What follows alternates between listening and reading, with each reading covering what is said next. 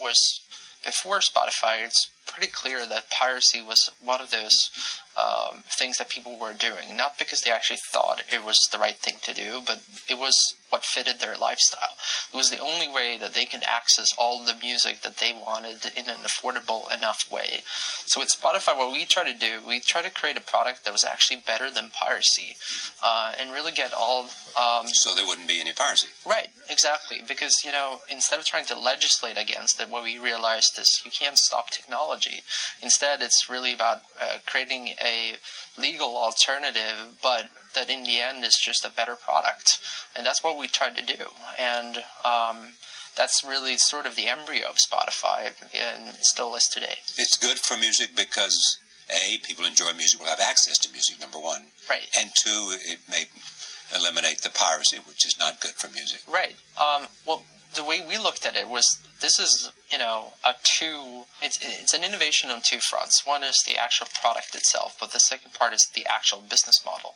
So before spotify uh, just the concept everyone was talking about the concept of subscription music but no one had actually realized it in a way where consumers cared about it.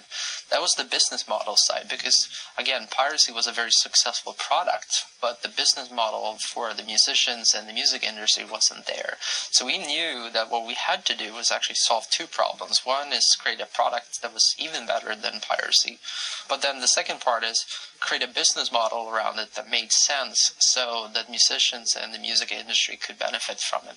So, so figuring that dynamic out was sort of the really the difficult thing here. How did you figure it out? You know, again, with Spotify, we, it, it's a freemium business, which is kind of controversial when you think about it, because we're essentially saying, hey, you can access, get access to all that music for free. But we knew that uh, when people were listening to music and starting to listen, they would listen more. And that's when they start caring about the extra benefits of having it in, in better quality, uh, not having to endure the advertising, being able to off uh, offline download it so that it wouldn't, um, you know, when you didn't have a network connection, you'd be able to still um, have the music available. So, you know, we thought those are really, really big things that people are willing to pay for. And if we can just get people to listen to even more music, we'll we'll be in a great position. And uh, that's what ultimately happened. Are you a musician? Yeah, um, but more on a hobby basis. um, I, I got a guitar when I was four and a computer when I was five, and I just could never really pick. And I think that's, you know, in the end why I ended up starting Spotify too. Yeah. Are you an iTunes killer? No, that's not the way I, I look at it. We want to be a piracy killer. Um, but you know, I think. Well, why would I want to subscribe to uh, pay eight or ten dollars?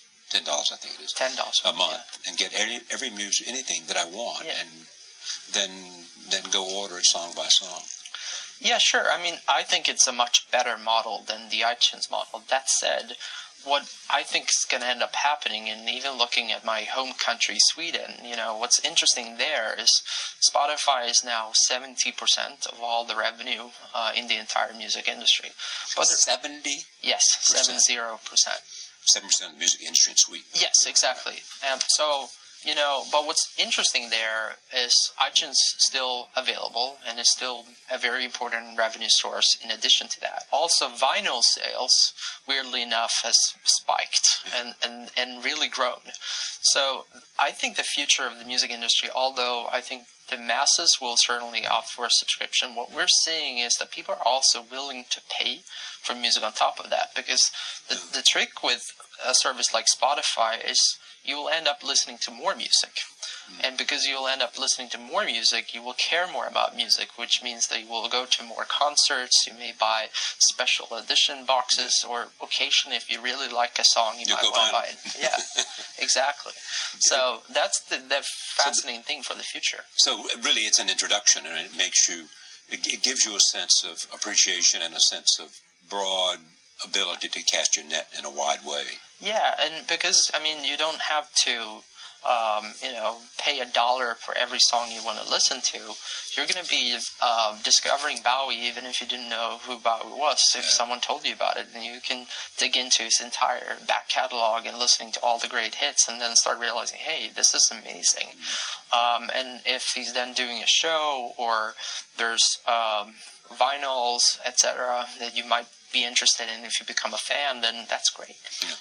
You know what Netflix has done to streaming. We all know what Netflix has done to streaming. Uh, is is streaming just going to take over? I think so. Digital delivery of music and books and everything we want. Yeah, I, I think so. Um, I think you know, uh, especially on media, uh, pretty much every everything right now is being streamed. It's music, it's video. Um, arguably, you know, even news now is delivered part by text, Sure. but also part by video um, on the An service. increasing part by video. Yeah. Um, so for me, I, I, I think definitely the future is streaming, especially as we get better and better networks um, and availability of smartphones uh, throughout the world. So many entrepreneurs don't get is you've got to have underneath whatever it is you're trying to accomplish the right technology. Yeah, I, I, I certainly uh, agree with that. I mean, there's there's a lot of engineering that goes into a product like Spotify, and people don't realize that we've spent thousands and thousands of hours even perfecting the fact that it takes 200 milliseconds for you to perceive a delay. So how do we deliver music to you faster than 200 milliseconds so that you won't even perceive that this is coming from the cloud somewhere, Yeah. but it's just delivered instantly.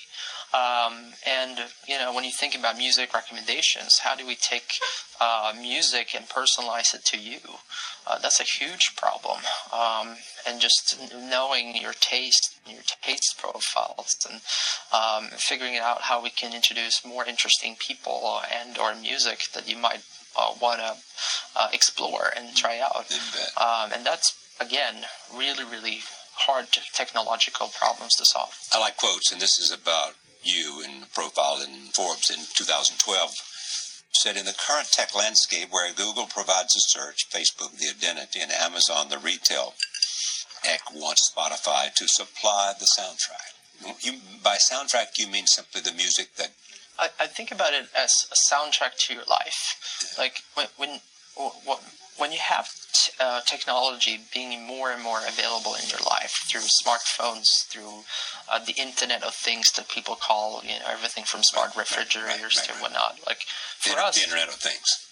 yeah, so for us, when we think about it, like, why shouldn't you, why shouldn't we figure out how to give you that perfect song uh, when you start your morning? And how would your life, um, you know, if we played you that perfect song, wouldn't your day just become 10% better by, by just doing that? And then when you think about it, uh, if you go to the gym, what if we would know you would go to the gym and we could recommend you some great running tracks Yeah. while you're running on the treadmill or um, you know, uh, if you're having a house party, um, knowing who's coming to that party, we know that they're into a bit of jazz. We know that they're into a little bit of cocktail music, and then figure out the perfect mix for that. Um, I just think mm, personal moments throughout life will be even better if we could provide more music to it. What's the perfect song for you in the morning? Uh, uh, that's a great question. Um, I, I right now listen to uh, a lot of um, uh, a new Swedish producer called Ishi, uh, who's like a little bit electronic, a little bit hip hop, but um, you know, again, it's uh, it changes all the time. What do you want Spotify to become in 10 years? You know, I, I think the way I think about the internet is it starts with utilities. Uh, so when you think about it, uh, you know, search is actually pretty utility based experience. But um, search is now becoming more of a personal assistant, suggesting things to you uh, even before you thought about searching. Exactly right. That's the next leap, Yeah. which is already halfway there. Yeah, it's utilities becoming experiences. For Spotify, we started off being a utility to play music, and we're now becoming an experience for every moment of your life. Thank you to Charlie Rose and his guest, Daniel Ek. A reminder, you can watch Charlie Rose on Bloomberg Television weeknights at 8 p.m. and 10 p.m. on Dish Network, channel 203. This is Charlie Rose on Bloomberg Radio.